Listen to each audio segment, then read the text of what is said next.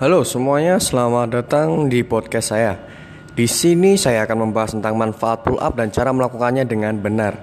Mungkin ada beragam manfaat pull up yang bisa Anda peroleh untuk kebugaran kesehatan dan kesehatan tubuh. Pull up sendiri merupakan olahraga yang bertujuan untuk melatih kekuatan otot bagian atas, terutama otot bagian tangan dan ping punggung. Untuk mendapatkan manfaat pull up secara maksimal, Anda memerlukan tumpuan yang kuat seperti pull up yang pada bar yang bisa Anda temukan di gym, palang yang tinggi atau bisa juga memventilasi pintu rumah. Pull up sendiri dilakukan dengan cara mengangkat dan menggelantungkan tubuh pada tumpuan tersebut. Untuk beragam manfaat pull up, mungkin yang pertama adalah memperkuat otot punggung, lengan, dan bahu. Seperti yang sudah dikatakan saya sebelumnya, salah satu manfaat pull up adalah untuk memperkuat otot punggung, lengan, dan bahu.